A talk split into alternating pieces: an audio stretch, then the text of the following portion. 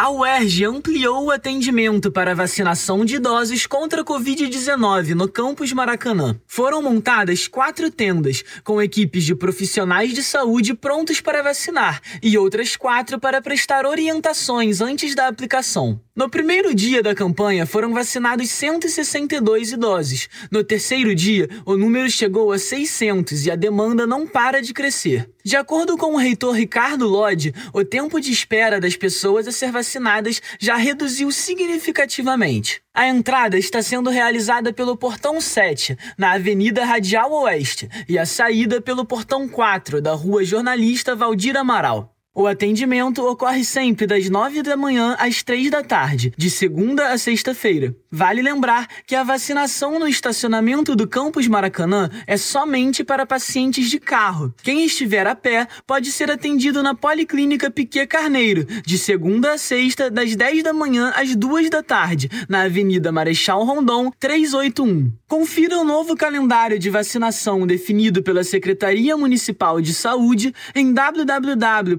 www.uerj.br na seção Notícias. Diretamente do Rio de Janeiro para a Rádio UERJ, João Gabriel Pérez.